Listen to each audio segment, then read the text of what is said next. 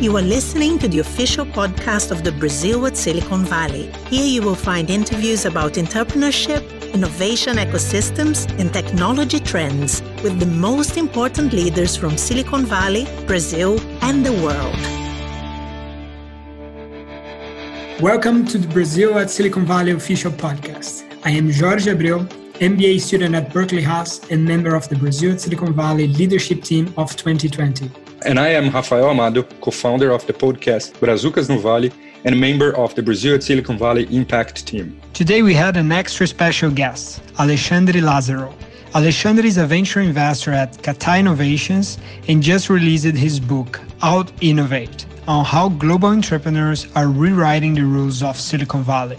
In his book and in today's conversation, Alexandre told us how those entrepreneurs build large companies in frontier ecosystems beyond Silicon Valley, such as in Brazil, and how those companies get known now as camels, being more resilient and prepared to adversities than the coined term unicorns.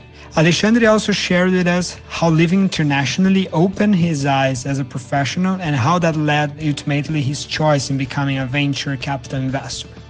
If you have interest in education, technology, frontier ecosystems, and venture capital, this conversation is fascinating. With no further ado, our conversation with Alexandre Lazarow.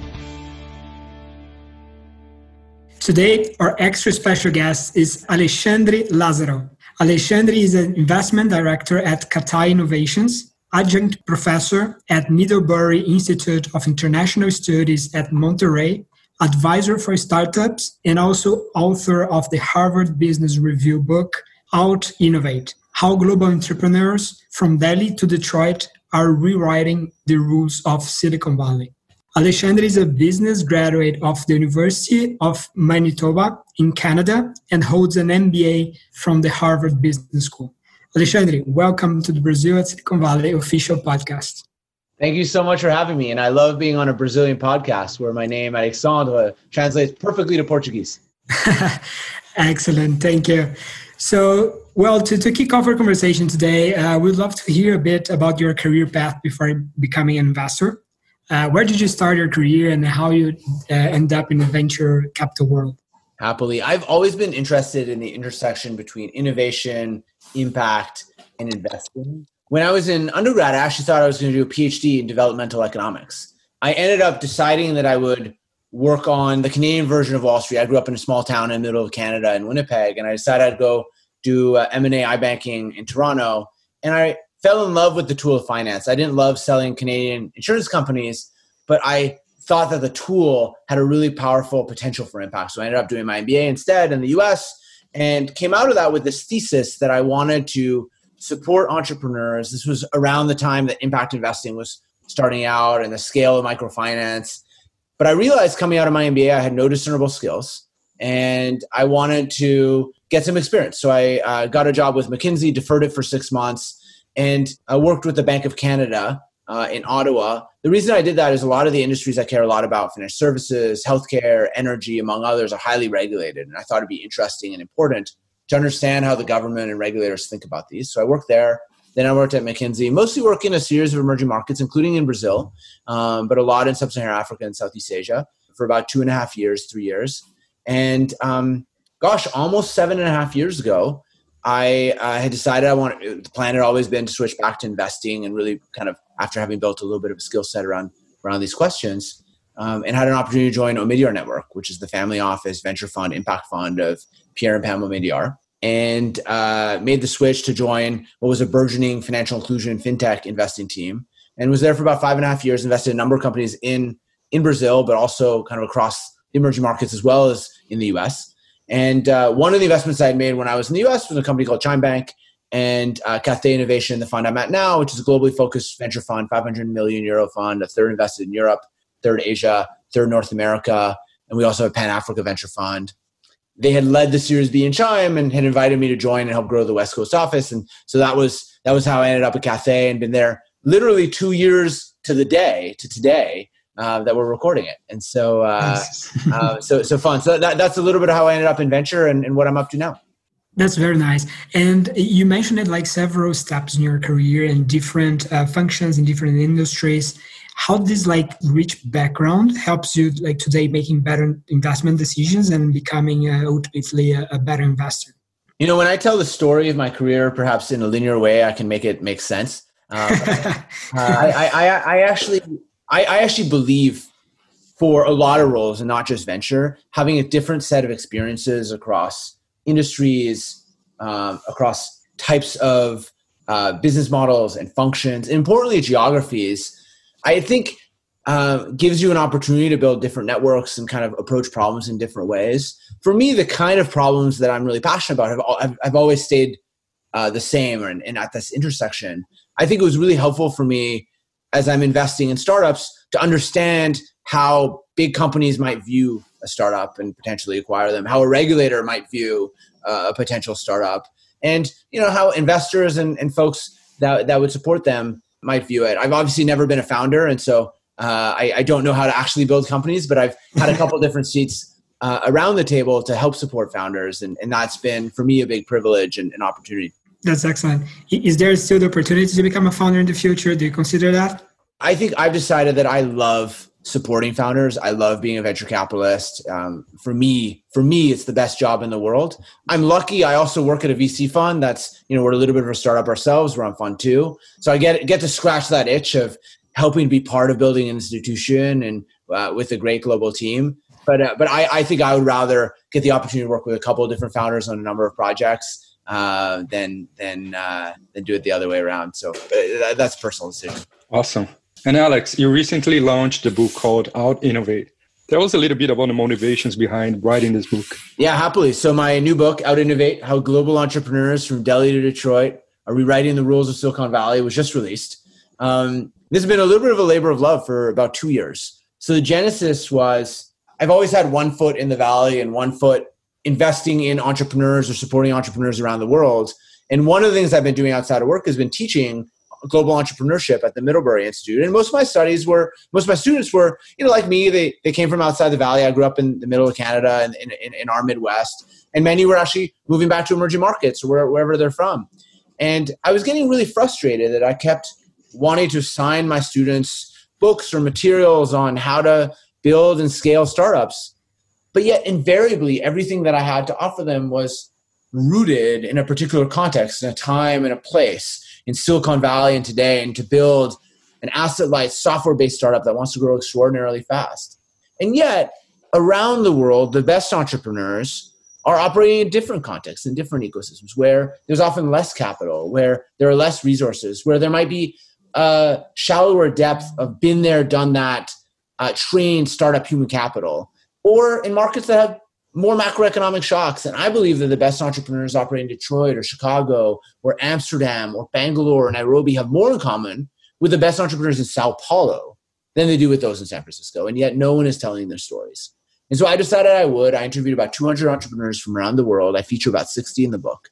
And I think that taken together, the stories and the best practice that they bring to life not only challenge Silicon Valley conventional wisdom, increasingly they reinvent the playbook to build world changing businesses altogether. And that was what I wanted to tell with them. And this is what you called uh, the frontier entrepreneurs? This is what I call the frontier. So I, I, I talk about the frontier a little bit because you know it, it's a little bit obviously too simple to say there's Silicon Valley and not Silicon Valley, right? The frontier itself is incredibly heterogeneous and there are certain markets that are very established startup ecosystem operating in more emerging markets. You might put Bangalore or something like that in the category. You might say, look, there's more nascent startup ecosystems operating in developed countries. Maybe you put Winnipeg where I'm from. And then you might say, look, there's very nascent startup ecosystems that are also operating in very developed countries. I even profile someone in Pyongyang in North Korea, right? Like totally opposite angle.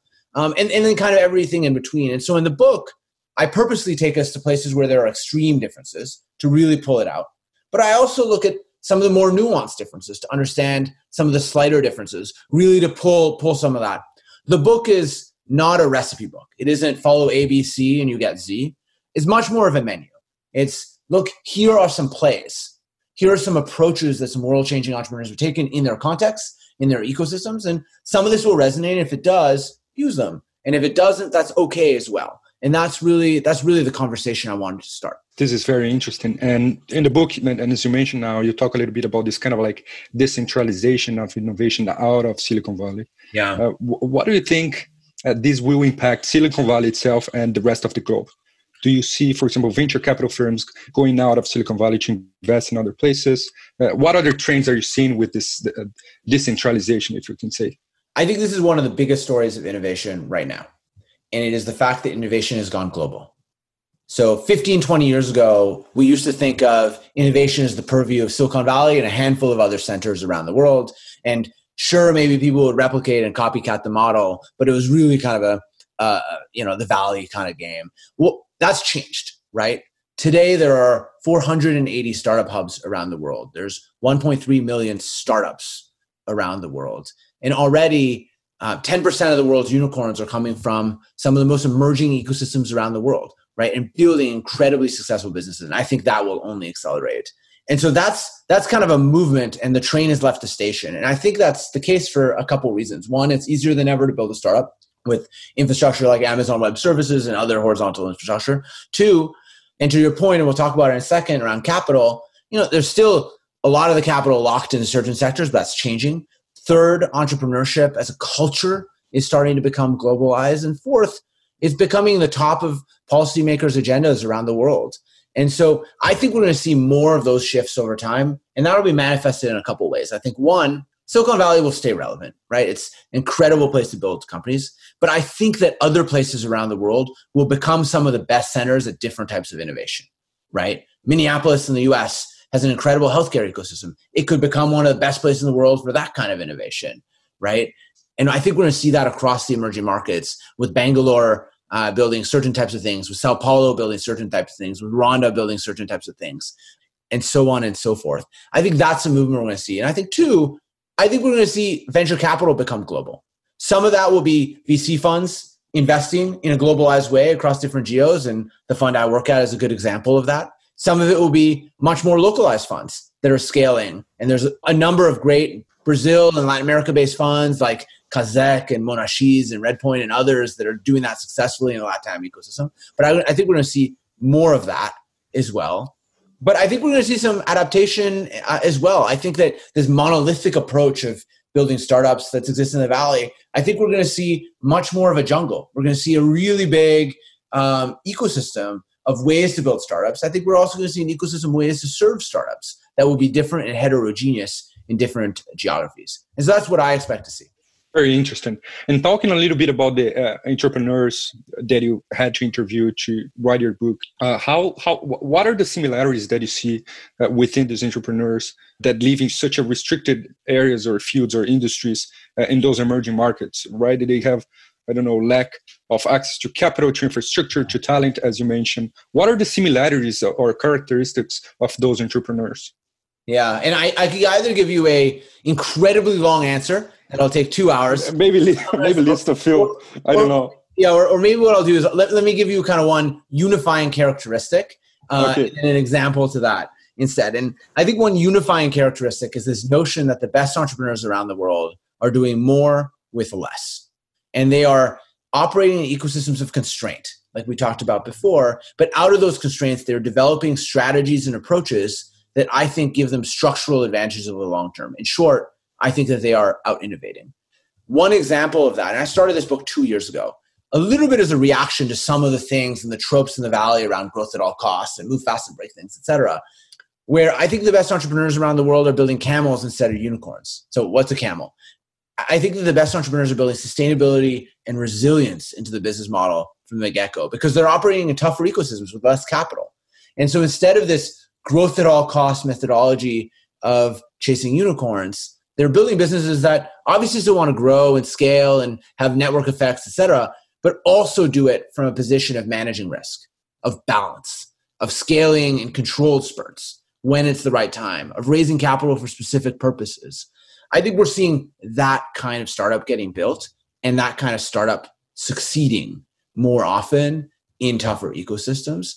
And so in the book, I talk about a range of approaches that that startups take to uh, build and succeed across how to build teams, where to where to scale and in what markets, et cetera. And one of them that I, I think has become the most germane right now is this notion of, you know, the world has become a tougher ecosystem in the wake of COVID 19. Um, and even in the valley, right, people are having to deal with how do you actually shift to survival? How do you actually shift to build for sustainability and resilience? The problem is we don't have the models on how to do that in the valley. The best entrepreneurs that are doing this are the ones that have been doing it all along. They've been doing it in, in the emerging markets. And, uh, and so I think this is something where the rest of the world can learn a lot from how the best Brazilian entrepreneurs, how the best Indian entrepreneurs, how the best entrepreneurs at the frontier are doing it. And now, maybe the last question to this topic is: uh, We are living in a pandemic where now uh, most of the teams are learning uh, uh, to work from home, to work remotely, and having that Silicon Valley is one of the most expensive places to live. And we've seen a few companies already expanding this lockdown uh, uh, time, allowing employees to keep working from home for a while more. do you think this will help decentralization or accelerate this decentralization?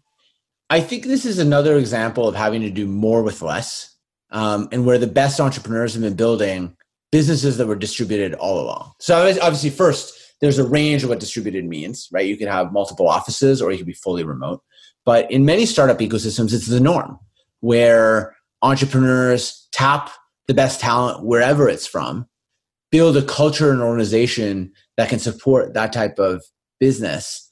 Um, and they, as you mentioned, they manage cost. And right now, we have this gigantic world experiment around work from home where everyone has become remote um, in that way. And obviously, what we are going through right now is not a normal form of working in a remote world, right? It's not normal to have your kids at home. It's not normal to be worried about a global pandemic and, and your health risk. It's not normal to be in a looming recession. Um, but I think that we're learning and we're seeing that it's possible to operate very effectively in that way. And look at us now. We're all living in the Bay Area and we are having a call we could all be anywhere in the world. And the cost of that conversation in terms of time and effort is the exact same. And I think we're going to see more of that, of this collaboration across borders. Um, I think we'll see the same thing happen with venture. I think this could be a great equalizer because the cost of having that interaction it doesn't matter if the person is in uh, coming to a sandhill road vc or somewhere else or wherever they are the, the same is true. Obviously i think in-person connectivity will still matter. Like that's not going to go away. Humans are humans and we need that. We need that fabric of a relationship. In venture too the average venture relationship is longer than the average american marriage. It's really important to have personal connection and connection on values. But i think so much more of the work can still be done virtually for certain types of work. Obviously, not every type of work, but for, for a lot of the work that we're talking about within startup ecosystems, a lot of it can be done virtually. And so I think we're going to see more and more of that over time because we've demystified it. We've seen some of the advantages. And, and I think this is one of the reasons why companies outside the Valley are going to have some advantages because it's, there's great talent all over the world and it can be more affordable place to live.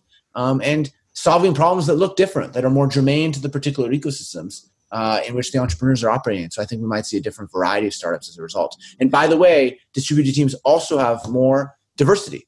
And so I think we'll get more diversity of thought as well that too. So I think those are advantages that I'm excited about personally. I have to ask, are you intrigued with the pandemic enough to write a new chapter in your book maybe next year to add this COVID-19 impact chapter? I might one day write a sequel, but I'll definitely write uh, a piece on a retrospective after we come out of this of you know, I wrote the book before COVID. What are some of the things that I would change?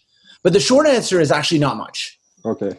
I think some of the best practice that's coming from outside the valley is proving out to be building to be a way to build more resilient businesses. I think the tactics on how you do it change in an environment where we're as extreme as the one we are in, but the philosophy that I talk about in the book actually translates really nicely to this ecosystem. And um, and that's actually been one of the things that's been uh, that's been really powerful for me is to see uh, how these lessons actually really resonate with folks um, going through the crisis as one model, as one approach to, to take it. Cool.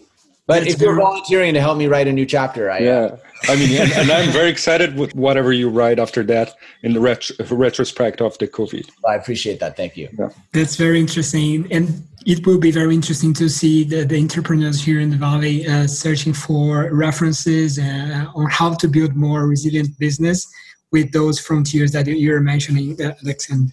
Yeah. Alexander. We are very excited that. And uh, we like one of the main missions here of the Brazil Silicon Valley Conference and Movement is to support uh, Brazil to uh, improve its uh, productivity through technology and innovation.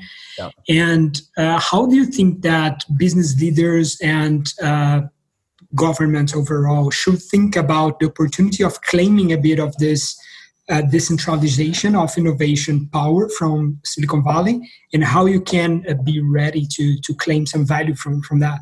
Yeah, so I, I think in the book I talk a little bit about what it takes to build startup ecosystems. And I'm certainly not an expert on startup ecosystem building. I think there's people that have written so much more about this uh, than I. But I maybe three thoughts. One is I think that it's important to understand what it takes to build a startup in an emerging ecosystem use that as the grounding method to support them. And so one of the things that I don't like is when people are saying, "Hey, I'm going to make the silicon for X." Right? Silicon X, Silicon Savannah, Silicon Slopes, Silicon whatever. I think it's much more important to understand what it takes in your ecosystem to build a startup and what are things that are unique and then how you build on that. And so if you're going to build an ecosystem that's supporting camels, you don't want to flood it the solution is not to flood it with capital. You obviously need to support it with more capital, but it but you shouldn't flood it. Change the dynamics of what it takes to scale. Um, so I think that's one. I think it's really important to understand what it takes. Many startup ecosystems in emerging markets, know, startups are born global. They want to scale across borders. Like how do you set up a hub that can be ready to to scale? Or if you're building a distributed team, how do you support those kind of things? I think is one. I think two. I think people focus a lot on supporting the inputs to startup ecosystems. But I think it's also important, you know, like having great education systems, having a lot of tiny companies that are getting started, having angel investors. I think those things are important. I think it's also important to foster what I call older siblings. The startups that scale, that are the factories of the next generation of angel investors, the next generation of founders, and the gener- and the next generation of role models that are going to build. It's the mm-hmm. Series B, C, and D companies that really catalyze the ecosystem. Because if you get a couple of these breakout companies you start actually creating that hamster wheel. It's one of the reasons I love the work of Endeavor and the multiplier effect they talk about because I think that's really on point around this question. I think the third is I think ecosystem builders have such an important role to play, but I think they should work in collaboration with entrepreneurs. Brad Feld has written a lot around this question with his Boulder thesis, and that's something that I saw time and time again around the best ecosystem building efforts. Really in service of and in partnership with entrepreneurs and I think that's something that that's pretty critical. And so that would be some of the advice I would give. That's great. That's very nice. And we here in the Brazil Silicon Valley, we we really try to to do all of those uh, advices that you're you're bringing. Thank you, Alexandre. And uh, shifting gears a bit uh, to the fintech and finance uh, topic, financial services is one of the most disrupted industries in the last decades, and probably not by coincidence. One of your main focus of acting, right? Uh, what, when exactly did you see the, this fintech tra- uh, trend starting, and when did you decide to jump in? And what has impressed you the most with the changes that happened um, over the years? Yeah, well, I, have been focused on financial services and industry probably most of my career, um, and I think one of the things that has been a constant for a long time is that financial services is a big part of the economy that didn't work for everyone, right? There's still 2 billion people that are unbanked, unbanked. or that are underbanked. That problem still exists in developing countries as it does in developed markets. The United States has 60 million people that are unbanked uh, or underbanked. It has a lot of folks that can't come up with cash in emergencies. So it's a it's a big challenge, an underserved market, despite it being a big uh, industry. And three, there's a variety of technologies and business model innovations that are allowing us to rethink how you offer products and services to customers to better serve them in a variety of ways. And so I think that's the things that have gotten me excited and kept me excited about the business. One of the mega trends that I've been excited about is this shift towards rebundling from unbundling. When I started investing in fintech, everyone was talking about unbundling, right? We're going to take an individual product line like remittances or wealth management or uh, whatever and productize it into an individual company and build a product around that and strip away margin from incumbents with a better product. And that story is very well told. I think one of the themes I started investing behind a couple years ago was this notion that, you know, in the US, for instance, there's 1,500 venture funded fintech kind of D2C businesses uh, last time I checked. And while they each individually offer a great customer experience, the end result for a customer is that you have 15 financial services apps. And you know that that isn't a great customer experience in the end to have this dis- disaggregated experience. And so I was really interested in this idea of rebundling. How do you actually bring the financial services experience closer to the usage in a more coherent way, um, but take advantage of all these fintech innovations? So that was one of the reasons I started investing behind digital banks, um, which is the point closest to the check checking account. And so when uh, when I was at Omidyar Network, uh, two of the companies I'd backed, one was uh, Chime Bank, and it's how I got to meet Cathay, who had led the beat. and the other is probably close to your heart in Brazil uh, was Bank Neon uh, and the work that they're doing. Both kind of very similar model of helping consumers, being close to the checking account, uh, the, to the direct deposit, providing a checking account, and having an incredibly delightful experience. And over time, being able to build a really powerful ecosystem of financial products and services. And so that was that was something that's impressed me over the years is that that shift has continued and those companies are scaling. And I think it's something that that, that we're now in the acceleration phase of uh, in the sector. That, that's super interesting. And how do you see now the sector? You, you mentioned Neon, you mentioned uh, another fintech companies, uh, both in Brazil and here in the, US uh, ecosystem. We have like uh, several fintechs that uh, have been successful. Where do you see those ecosystems right now in terms of saturation, in terms of number of players, in terms of competition? Yeah, certainly the fintech market is very different uh, than when I started investing in fintech. For sure. When yes. I started investing in fintech, it was seen as a totally separate vertical, and now every VC fund has a fintech person that's looking at the sector. So, if that's kind of a one anecdote of just how much how, how much there is in terms of interest, also reflective of the quality of entrepreneurship. Yeah, and for sure. So I think one of the things that's important today is that entrepreneurs, and if we take the, you know, I think your question had a little bit more of the D2C angle to it, of the consumer facing angle. Um, I'd say for fintechs to succeed, some of the things that I think about are, you know, what is the structural advantage they have? So one is, do they have a unique distribution advantage? Do they have a unique data advantage for certain types of products they have? Or do they have another type of moat that they can create in another way? Like what are what what are those dynamics? So if they have a unique distribution advantage, are they focusing on a particular vertical? Or do they have a way to acquire customers that makes them really unique? Or do they have a message that's totally differentiated and why? and, and how can you build a moat around that question or um, two right if you're offering a lending or insurance product or something like that you, know, you have a unique data advantage that lets you underwrite much better and as a result you can offer perhaps a similar or hopefully a more delightful experience but at a better price or have better economics as a result or three you know these questions of moats or are there other ways to to, to reinforce this you know perhaps you're creating a platform that can support a bunch of other uh, players, like some of the banking as a service players that are starting to emerge in the US. Those kind of questions are interesting to me too. And so, you know, I, I think there's now some really great companies that are breaking out and scaling around the world in fintech, and you know, obviously in in, in Brazil and in the US, where there are really well funded ecosystems. Um, I think where I'm spending my time are what are the pockets that are not yet served, and what are the unique ways you will target them and serve customers' needs to be able to build a successful business. Fascinating. Thank you, Alexandre. So, Alex, to finish our conversation today, we'd like to kind of shoot you some quick questions and hear your first thoughts on them. Uh, are you ready? I'm ready. Let's do it. Did you have good mentors or good mentors uh, in your career, and was uh, what was their role in your professional growth? One of my mentors when I was at McKinsey had advised me something and something I've never forgotten was this idea of think about mentors as your board of directors. And it's a group of people that you call on. And by the way, they don't even need to know that they're on your board of directors, right? it's a group of folks that you, you have relationship with, that you have trust with, that are invested in you and you're invested in them. And by the way, it goes both ways, right? A mentor doesn't need to be someone with a gray beard that's giving you advice. Like it can be a peer, it could be someone that you're learning from that works for, like there's a lot of ways that you can learn from people. But who are the set of people in your circle that you ask for advice? And you might have a set of people you ask for certain types of career advice and other sets of people for other types of advice.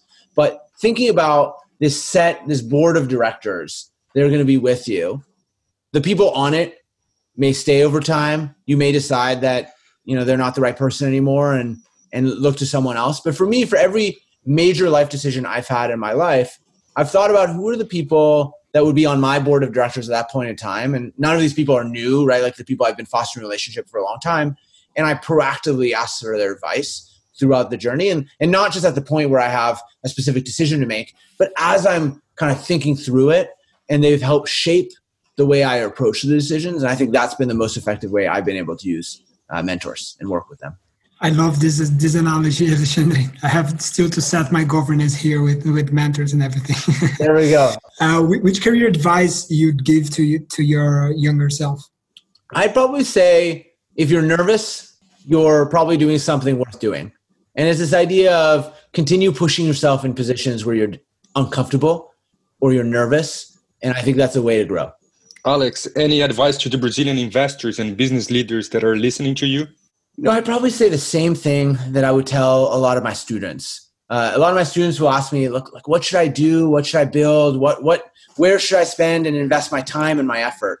And my view is, like, why do you want to do this? Like, why are you working on the thing that you are doing? And invariably, they'll say, "Look, I, I want to have impact. I want to change the world. I want to make the world a better place." I think that COVID nineteen has laid bare some of the biggest challenges we have in our society. None of them are new, right? Like financial inclusion is not something that's new we're just seeing the pain of it. The lack of health systems is not new. We're just seeing the pain of it. And I think those are massive challenges. They're also massive opportunities. And I say, look, let's think about doing things that are incredibly worthwhile and have an opportunity to really shift people's lives and also build incredible businesses at the same time. And that's where I would recommend people invest their time and, and, and their effort. Excellent. And to finish, as a venture capital, Alexandre, uh, which kind of technology are you, are you super bullish with, and uh, how do you think that it's going to trans, uh, transform the world in the next couple of uh, years or even decades? Yeah, well, so in the book, I talk about maybe tying back to my last comment. I talk about this notion of being a creator rather than a disruptor, thinking about a market opportunity where you can build a product or service and offer it to consumers for the first time, or formalize an informal industry do something for the mass market and really build your ecosystem.